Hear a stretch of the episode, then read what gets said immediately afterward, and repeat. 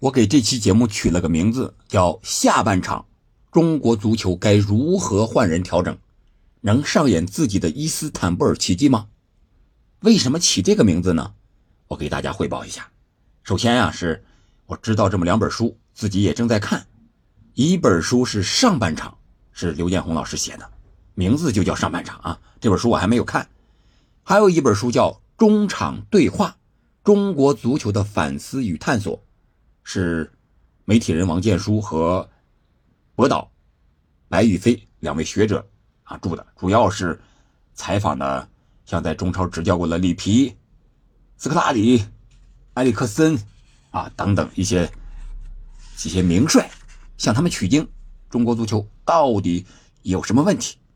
然后就是啊问路青训、求解专项这么一本书啊，看了之后很有感触。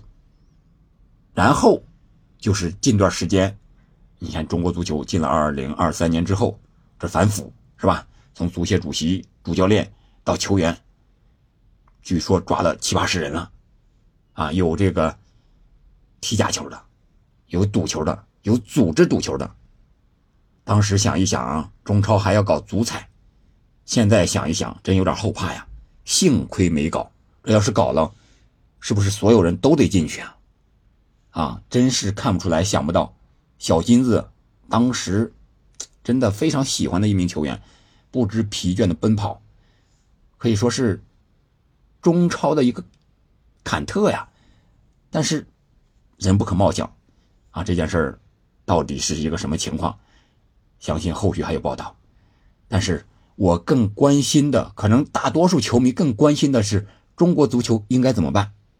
如果说，从九四年职业联赛开始，中国足球职业化开始，到二零二三，这是三十年的时间，属于上半场的话，那这段时间呢，我感觉更像一个短暂的中场休息，十五分钟的时间很短暂，但是这十五分钟足以让我们思考中国足球下半场该怎么办。那下半场再给三十年的时间，我们能扳回来吗？啊，如果三十年、十年一个球，三年零比三落后了啊，就像这个利物浦当年伊斯坦布尔似的，是吧？上半场零比三落后，然后下半场扳回来三个，我们能不能呢？我讲，从现在中国足协或者说中国足球做的一些一些事情来看，应该是有可能的。通过组织想聊这期节目啊，我也查了一些资料。你像中国足球。啊，中国足协啊，中国足球协会青年训练大纲二零二二版啊，这些东西都已经有了。还有中国足球青训体系建设幺六五行动计划，一个机制，六个平台，五项保障，这些东西都有了。关键是什么呢？啊，关键是没有人把它落实下去，就是落而不实，悬在半空，落实不力。顶层设计也有。啊，高高在上，哎，感觉很高大上，也感觉啊很贴近中国的实际。你比如说，启蒙阶段是五岁这个年龄段，然后基础阶段 U 六到 U 十二，发展阶段 U 十三到 U 十六，提高过渡阶段从 U 十七到 U 二一，这是基本符合现在当今世界这个足球发展的一个规律的，至少从年龄上是这么来的。但是里边到底什么内容，我还没有细看，但是我觉得。有了这么一个东西，说明我们基础的东西还是有的。关键就是如何把这些东西落实下去，谁去抓，谁去落实。我想这个就应该是下半场换人，通过啊反腐也好，扫黑也好，出现的这些情况之后，要果断、坚决、快速的换人，要不然下半场马上就要开始了。亚洲杯、世界杯不会等你吧？四年一届。还会等你把，啊，主席选好了，把这个国脚培养完了，主教练选好了，啊，再等着你再踢，不太现实，不太可能吧？啊，所以说一定要快，那怎么办呢？我个人感觉啊，第一肯定是重塑形象信心，重塑行业风气。我们都知道，现在中国足球的行业风气可以说已经降到了冰点，能够想到的，想不到的。都出了，而且也都挖出来了。现在需要一个什么样的人呢？我感觉需要一个能够一呼百应的人，在资历啊、实力也好、影响力啊、名气也好啊，能够在中国足球、中国足坛乃至整个中国社会能够有极大影响力这样一个人物，去当中国足球的一个领头人。以前像什么蔡振华呀，是吧？排球什么郎平啊，呃，这个篮球有姚明啊，啊，当然姚明现在日子也不好过啊。你中国足球有谁呢？内行的，感觉都在那赌球、踢假球呢。那孙文、范志毅、孙继海、郑智，总感觉又有点资历不太够那种感觉。还不知道大家有没有这种感受，是吧？但是他们已经是中国足球目前来看最有资历的一波人了。如果他们不行，还有谁行？外行。刚才说了蔡振华乒乓球的，邓亚萍是吧？这都是乒乓球可以的，也是在世界上有一些威望的人。他们人人家愿意不愿意来呀？外行又不太懂中国足球，能不能干好呢？这又是一个疑问啊！所以说。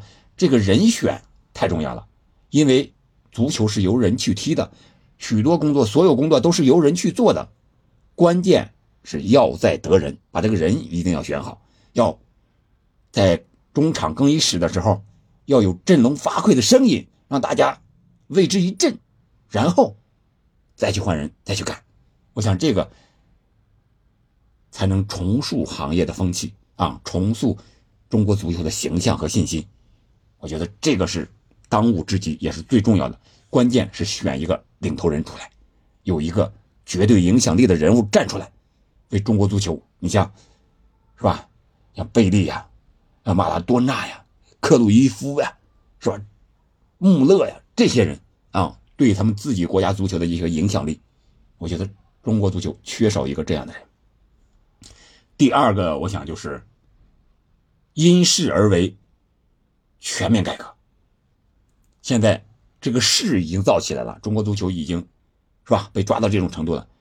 你想逐步的调整不行了，必须得全面的改革，推倒重来。你还想换三个，换五个？不要考虑这些问题了。我觉得能换的十一个人都换了。现在不有规则吗？是吧？以前是换三个人，现在换五个人。现在还有规则，就是头部受伤了，不可以多换一个吗？让我们正常换五个，第四十六分钟下半场一开场就换，然后那六个人隔一分钟换一个，一个隔一分钟一个头部受伤的换六个，行不行？当然，这个势对于中国足球的势，那就是现在这个形势，是吧？我们一定要抓住了，然后把这些个人呀，该换的怎么换呀？啊，该挖掘的怎么挖掘呀？要往灵魂深处去刨去挖，到底为什么？为什么会出现这种塌方式的这么非常令人意想不到的啊这种恶的情况，这种黑的情况啊这种假赌这种东西，我觉得必须要制止了。我想通过这一次深挖，彻底的刨出来之后，中国足球至少能干净个十几二十年吧，不会有人再轻易的。再敢违规作乱吧？我觉得这个事一定要抓住，不管谁来干，将来在底下的也好，在上面的也好，应该把这个事用好了，干干净净的去干点事情。那有了这个前提，我想就是第三点，那就是由从业到职业，由青训走向胜利，给二十年到三十年的时间，我觉得足以了。一批球员从四五岁开始练，练二十年，二十四五岁出成绩，三十来岁，二十年到三十年的时间，这是一个完整的周期。我说的这几句话是吧？从从业到职业，这也是《中场对话》这本书里边人家这个啊国外的一个医生在中国说的，说从业不等于专业啊。我给大家念一段啊，念一段，人家说。需要澄清一个概念：从为体育人群工作，可令你成为一个体育从业人士，但并不意味着你是一个体育专业人士。重点不在于你和谁一起工作，而在于你用什么方式和他们一起工作。人家举了个例子，说是如果你把一个做普通气球的机械师塞到 F 一车队里，他会是一个真正的 F 一机械师吗？尽管他此刻正在 F 一车队工作，他拥有 F 一车队的工作环境，需要遵循 F 一车队的工作模式，但是他肯定难以像专业的 F 一机械师那样对待你的车。这就是从业和专业的区别。啊，这个人叫乔迪，曾经在啊中国这个。是一个理疗师啊，是一个人家夫妇夫妇俩吧，夫妇俩都是，呃，在这个啊中国足球工作好多年。从这一方面可以看出来，中国足球现在不职业、不专业的地方很多很多。你像这个体能训练是吧？要专业的体能训练，还有这个球探系统，还有这个数据的分析、守门员的培养、五人制对十一人制有哪些有利的因素等等等等。天下大事必作于细呀，我觉得中国足球更应该从细做起。就比如说吧，给你二十个四到五岁的孩子，让他二十年以后成为职业足球运动员，你说你怎么培养他？中国足球有这样的人吗？有这么几波人，或者说几个教练能带出来吗？知道怎么带吗？这个是非常细致的一个系统工程啊，二十年的系统工程，二十个孩子。是吧？有要守门员，有踢前锋，有踢后卫，有踢中场，每个人培养的形式都不太一样，体能训练不一样，心理作用不一样，啊，各个方面都不一样，都需要职业专业的人去做，啊，这个我觉得是中国足球啊需要做的一个地方。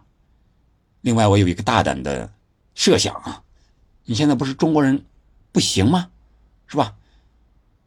干不了这个足球的这种事儿。实实在在的事儿，干不了，能不能外包？你请主教练可以，这之前我节目中也说过好多次了。能不能把足协主席这个管事儿的全换成外国人？比如说德国，是吧？克罗地亚、日本、巴西、英格兰、阿根廷。中国幅员辽阔呀，省份也多，人口也多，和这个部队一样，东西南北中划分五大战区。每个地域啊，三五个省在一块人口这个，比如说身高体重啊这种相近的这些人组成一个区域。比如说广州这边，我让他学这个阿根廷小快灵，然后山东那边是吧，人比较高，我让他学德国，是吧？然后内蒙、新疆，我让他学英格兰，这样行不行？分为五个大区。然后足协管总，足协干什么？就是定期、经常性的组织联系高水平的比赛。因为现在一个共识啊，啊，我这段时间也是在一个我们当地的一个青训机构啊做一做教练。这个青训机构的负责人就说，现在最缺的是什么？一个是基层教练的这个个人能力，这是一方面；另外一个就是高水平的比赛。从这本书里我也看到了啊，基层。这个青训机构的负责人也认识到了这个问题，人家是从五六岁开始接触足球开始，每周基本上一场比赛，周末就有一个非常正规的，人家叫高强度训练、高密度比赛，是这种形式。足球这些技能都是从比赛中自己体会体验得来的，不是教练教的，教那叫技术，不叫技能训练。技术到技能需要的。是高密度比赛来巩固，来形成自己的一个踢球的意识和方式，啊，我觉得是不是可以大胆一点？没必要全中国都统一了踢一个足球模式。欧洲也就中国这么大嘛，是吧？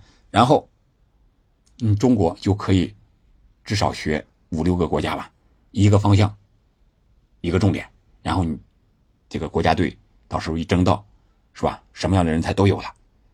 当然，这只是我个人的一点点不成熟的一个小想法，咱们就是一个讨论。这节目里面，我觉得无所谓吧。这种足球的事情，中国足球既然没有成功，就什么方法都可以讨论，可以试一下。但是，留给中国足球的时间真不多了，因为下半场马上就要开始了。好了，关于中国足球，今天咱们就聊到这儿吧。中国足球又在路上了，今天应该是十点半。